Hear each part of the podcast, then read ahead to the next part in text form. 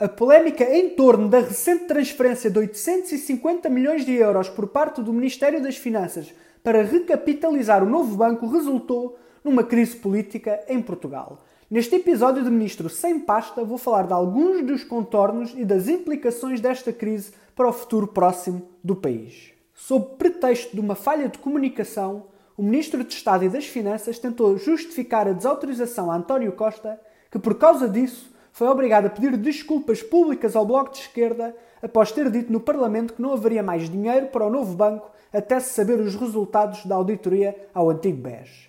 Face a esta situação, o Presidente da República decidiu de publicamente colocar-se ao lado do Primeiro-Ministro, fragilizando assim a posição do Ministro das Finanças e contribuindo para o escalar da crise política no governo português. Mário Centeno, por sua vez, e que há bastante tempo parece querer deixar o Ministério das Finanças, terá visto na posição assumida por Marcelo Rebelo de Sousa como aquilo que faltava para deixar de vez o cargo. De facto, não só o Ministro das Finanças tentou no passado ser o escolhido para dirigir o FMI, como também há muito tempo que terá em mente vir a ser governador do Banco de Portugal. No entanto, António Costa, e muito provavelmente em concertação com Marcelo Rebelo de Sousa, conseguiu aparentemente segurar Centeno evitando assim uma renovação ministerial de enorme peso e significado político. Ora, o Primeiro-Ministro terá querido manter Mário Centeno, pelo menos por agora, por dois motivos.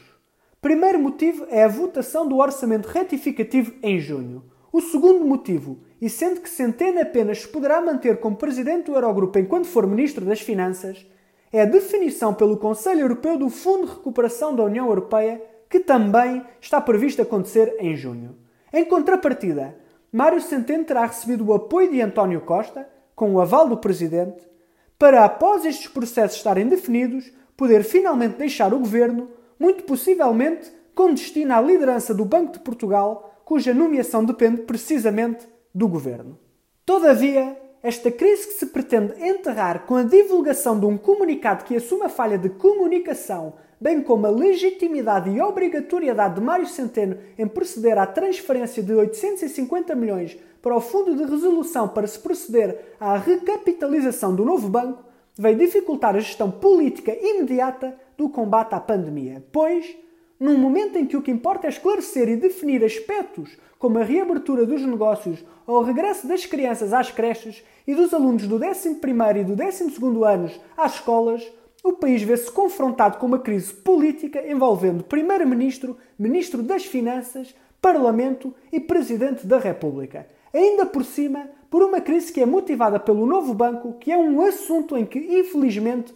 muito pouco ou nada se pode fazer neste momento. Com isto tudo, o governo, mas sobretudo o Ministro das Finanças, vê-se numa situação de enorme debilidade política perante a opinião pública, pois não só parece estar a prazo, como foi desautorizado pelo Presidente da República. O que, aliás, já está a levar os outros partidos a questionarem a legitimidade de Centeno ou mesmo a pedir a sua demissão. Por fim, e tendo em conta que vamos continuar a atravessar tempos de enorme dificuldade, não só temos um ministro responsável pelo orçamento retificativo numa posição de grande fragilidade, como muito provavelmente teremos outra pessoa a aplicar esse mesmo orçamento o que não ajuda em nada a suavizar os desafios futuros. Contudo, a eventual percepção pelo exterior que Portugal está mergulhado numa grave crise governamental que poderá enfraquecer a posição do país face aos seus pares europeus e com as prováveis consequências para o aumento dos juros da dívida pública,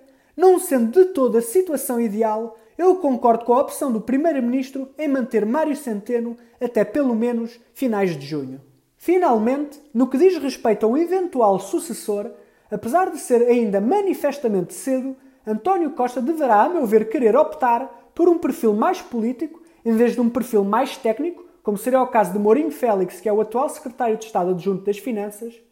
um perfil mais político para, tal como acontece com a economia, poder alinhar totalmente a atuação do Ministério das Finanças com a mensagem que quer passar durante este combate ao Covid-19.